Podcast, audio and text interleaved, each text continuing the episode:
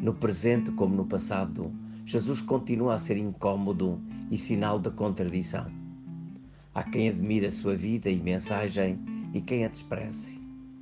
E nós, seus discípulos, facilmente somos tratados do mesmo modo, vítimas de quem se sente perturbado pelo nosso estilo de vida, mensagens ou denúncias. Como viver hoje a nossa condição de discípulos de Jesus, cujo Natal estamos a celebrar? A Igreja festeja hoje os santos inocentes, aqueles cuja vida foi ceifada por Herodes na tentativa de matar o menino Jesus. Escutemos o que nos conta o Evangelho segundo São Mateus, no capítulo 2, versículos 13 a 18.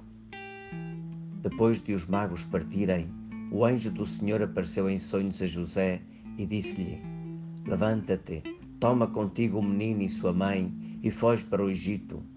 Fica lá até que eu te diga, pois Herodes vai procurar o menino para o matar. José levantou-se de noite, tomou consigo o menino e sua mãe e partiu para o Egito e ficou lá até à morte de Herodes, para se cumprir o que o Senhor anunciara pelo profeta do Egito chamei o meu filho.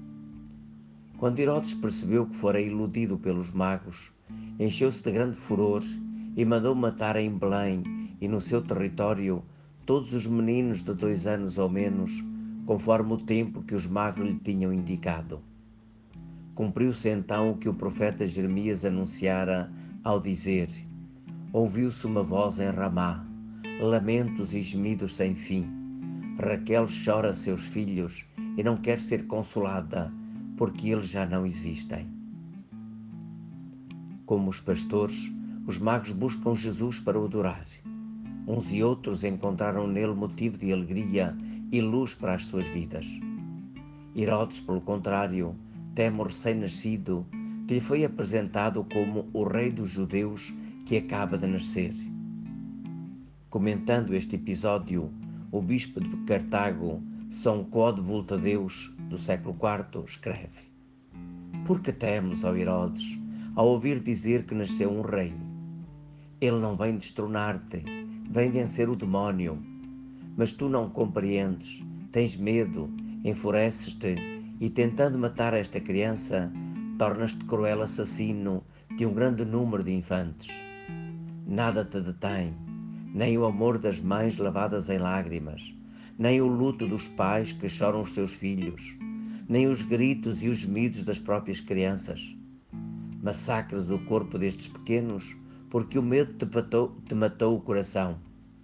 E julgas que se conseguires realizar os teus objetivos, viverás muito tempo, quando aquele que queres matar é a própria vida.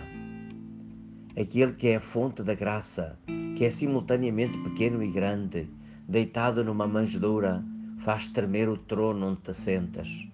Ele realiza os seus desígnios através de ti, mas realiza-os apesar de ti. Ele acolhe os filhos rebeldes e faz deles seus filhos por adoção.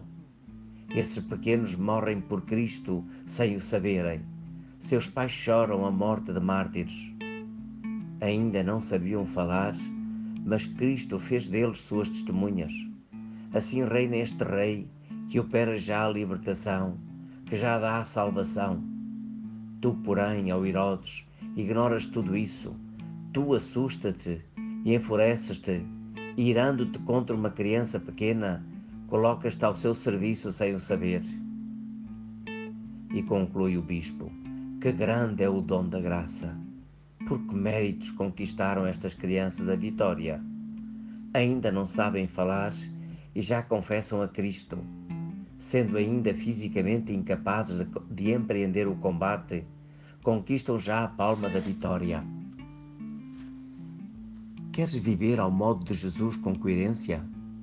Não temas as incompreensões, a rejeição ou mesmo a perseguição. Deus protege-te como fez a Jesus. E tu, como diz Chiara, para percorreres um caminho direto que te leva a Deus, lança-te à marca da próximo que encontrares no caminho durante o dia, fazendo-te um com Ele em tudo, com amor desinteressado e sem limites.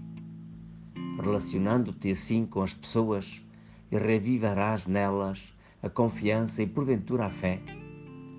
Se encontrares obstáculos, não desistas, inspirado pelos mártires, persevera nesse modo de viver. Assim darás testemunho de Jesus e ele poderá nascer nos corações de quem o acolher. Jesus veio realmente para todos. O testemunho dos cristãos, dando por vezes a sua vida por ele, como os santos inocentes, torna-se semente de novos cristãos. Agarra então hoje este desafio. Ama ao jeito de Jesus, tendo em conta as exigências do teu próximo.